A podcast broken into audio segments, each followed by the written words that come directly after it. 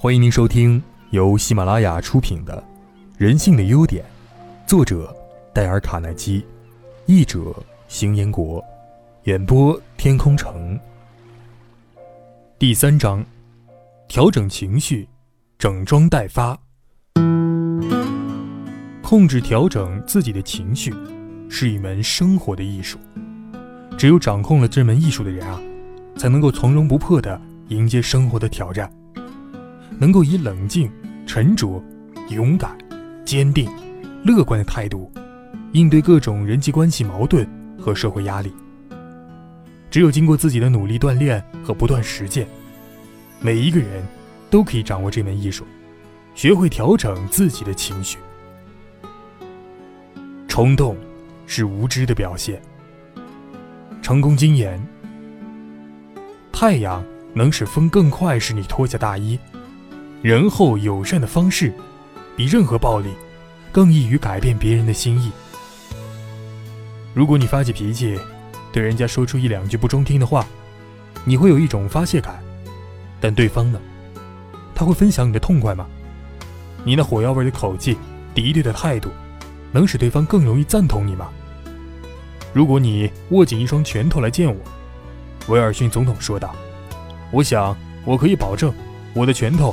会握得比你更紧，但是如果你来找我说，我们坐下，好好商量，看看彼此意见相异的原因是什么呢？我们就会发觉啊，彼此的距离并没有那么大，相异的观点也并不多，而且看法一致的观点反而居多。你也会发现啊，只要我们有彼此沟通的耐心、诚意和愿望，我们就能够沟通。工程师史德伯希望他的房租能够减低，但他知道房东很难缠的。我曾写了一封信给他，史德伯在讲习班上说道：“通知他，合约期一满，我立刻就要搬出去。事实上啊，我不想搬。如果租金能够减低，我愿意继续住下去。但看来这并不可能啊，因为其他的客房都试过了，失败了。大家都对我说，房东很难打交道。”但是我对自己说，现在我正在学习为人处事这一课，不妨试试，看看是否有效呢。他一接到我的信，就同秘书来找我，我在门口欢迎他，充满善意和热诚。开始我并没有谈论房租太高，只是强调我多么喜欢他的房子，我真是诚于嘉许，毁于赞许。我称赞他管理有道，表示我很愿意再住一年。可是房租实在是付不起了。他显然啊，是从未见过一个房客对他如此热情，他简直不知道该怎么办才好呢。然后，他开始诉苦抱怨房客，其中一位给他写过十四封信，太侮辱他了。另外一位威胁要退租，如果不能制止楼上那位房客打鼾的话，有你这种满意的房客是多么令人轻松啊！他赞许道。紧接着。甚至在我还没有提出要求之前，他就主动要减轻我一点房租。我想要再少一点，就说出了我能够负担的数字，他一句话也不说就同意了。当他离开时，又转身问我，有没有什么要为你装修的地方呢？如果我用的是其他房客的方式要求减低房租的话，我相信啊，一定会碰到同样的阻碍的。使我达到目的的是友善、同情和赞许的方法。我们再来举一个例子啊，这次是一位女士，一位社交界的名人，戴尔夫人，来自长岛的花园城。戴尔夫人说：“最近啊，我请了几个朋友吃午饭，这种场合对我来说很重要。当然，希望宾主尽欢。我的总招待艾米一向是我的得力助手，但这一次却让我失望了。午宴很失败，到处看不到艾米，他只派个侍者来招待我们。”这位侍者对一流的服务一点概念都没有，每次上菜，他都是最后才端给我的主客。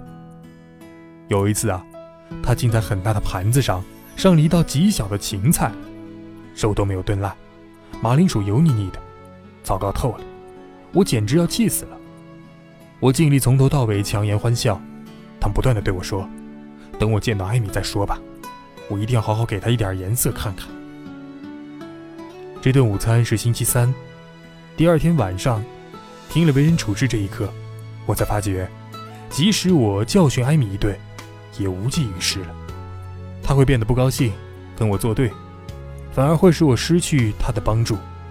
我试着从他的立场来看这件事儿。菜不是他买的，也不是他烧的，他的一些手下太笨，他也没有法子。也许是我的要求太严厉，火气太大呢。所以啊，我不但准备不苛责他，反而决定以一种友善的方式做开场白，以夸奖来开导他。这个方法验效如神。第三天，我见到了艾米，她带着防卫的神色，严阵以待，准备争吵。我说：“听我说，艾米，我要你知道，当我宴客的时候，你若能够在场，那对我来说有多么重要。你是纽约最好的招待。”当然，我很理解，菜不是你买的，也不是你烧的。星期三发生的事情，你也没有办法控制。我说完了这些，艾米的神情开始松弛了。艾米微笑地说道：“的确，夫人，问题出在厨房，不是我的错。”我继续说道：“艾米，我又安排了其他的宴会，我需要你的建议。你是否认为我再给厨房一次机会呢？”“哦，当然，夫人。”上次的情形绝对不会再发生了。下一个星期，我再度邀请人来午宴，艾米和我一起策划菜单。他主动提出把服务费减收一半。当我和宾客到达的时候，餐桌上被两打美国玫瑰装扮得多姿多彩。艾米亲自在场招引，即使我款待玛丽皇后，服务也不能比那次更周到了。食物精美滚热，服务完美无缺。饭菜由四位侍者端上来，而不是一位。最后啊，艾米亲自端上了可口的甜美点心作为结束。散席的时候，我的主客问我：“你对招待施了什么法术？我从来没有见过这么周到的服务。”他说：“对了，我对艾米实行了友善和诚意的法术。大约在一百年前，林肯就说过这个道理了。当一个人心中充满了怨恨时，你不可能说服他依照你的想法行事。那些喜欢骂人的父母、爱挑剔的老板、喋喋不休的妻子，都该了解这个道理。你不能强迫别人同意你的意见，但却可以用引导的方式，温和而友善地使他屈服。曾经有个格言：“一滴蜜比一家人的胆汁更能捕捉到苍蝇。”如果你想说服一个人，首先要让他认为。你是他的挚友，然后再逐渐达到说服的目的。多年以前，当我赤着脚穿过树林，走到密苏里州西北部的一个乡下学校上学的时候，有一天，我读到了一则有关太阳和风的寓言。太阳和风在争论谁更强有力。风说：“我来证明我更行。看到那儿有一个穿大衣的老头了吗？我打赌。”我能比你更快使他脱掉大衣。于是太阳躲到云后，风就开始吹起来，越吹越大，大到像一股飓风。但是风吹得越急，老人越把衣服裹在身上。终于，风平息了，放弃了。然后太阳从云后露出，开始以他温暖的微笑照着老人。不久啊，老人就开始擦汗，脱掉大衣。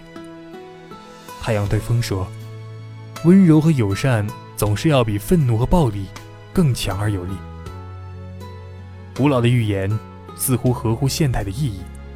太阳的温和使人乐意褪去外衣，风的冷峻反而使人更加裹衣取暖。相同的，亲切、友善、赞美的态度，更能使一个人摒弃成见，抛下私我而面对理性。这是人性的自然流露啊！波士顿是美国历史上的教育和文化中心。小时候的我根本不敢梦想有机会去看到它。为这件事儿做见证的是华尔医生，他在三十年之后成了我那讲习班上的学生。以下是他在讲习班上所讲述的那个故事。那年头，波士顿的报纸充斥着江湖郎中的广告、堕胎专家和庸医的广告，表面上啊是给人治病。骨子里却以恐吓的语句，类似“你将失去性能力”等等，欺骗无辜的受害者。他们的治疗方法使受害者充满了恐惧，而事实上呢，却根本不加以治疗。他们害死了许多人，却很少被定罪。他们只要缴点罚款，或者利用政治关系，就可以逃脱责任。这种情况太严重了，激起了波士顿很多善良民众的义愤。传教士拍着讲台，痛斥报纸，诉求上帝能够终止这种广告。公民团体、商界人士、妇女团体、教会、青年社团等等一系列，一致公开指责，大声疾呼。但这一切啊，都无济于事。社会掀起了争论，要使这无耻的广告不合法。但是在利益集团和政治的影响之下，各种力量均告徒然。怀尔医生是波士顿基督教联盟善良民众委员会的主席。他的委员会啊，用尽了一切的办法，都失败了。这场抵抗医学界败类的斗争，似乎没有什么成功的希望了。接着有一天晚上，华尔医生试了波士顿显然没有人试过的一个方法。他所用的仁慈、同情和赞美，他的目的是使报纸自动停止那样的广告。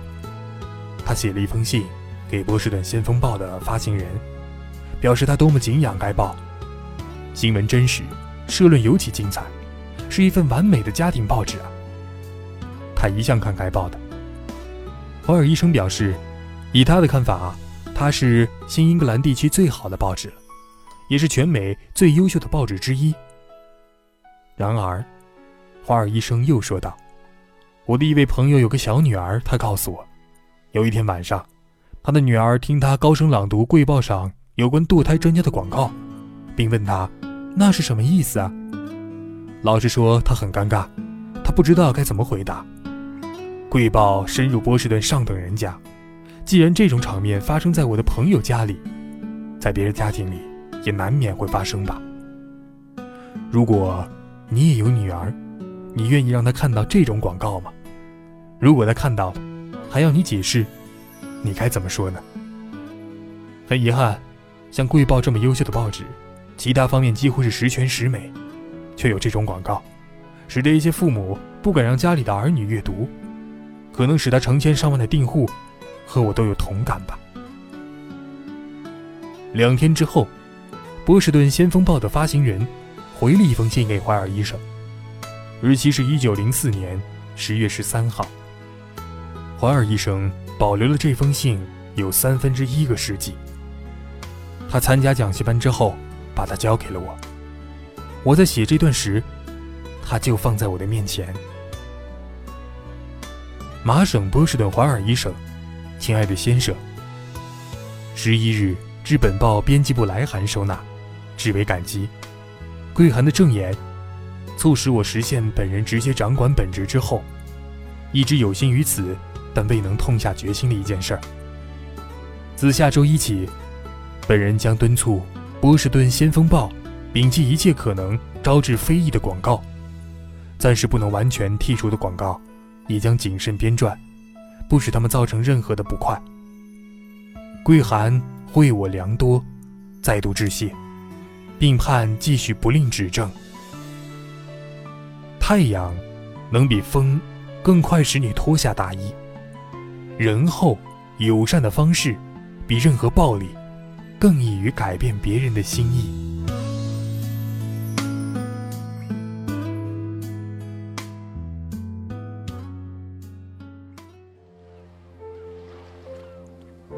各位听众，本集已播讲完毕，感谢您的收听。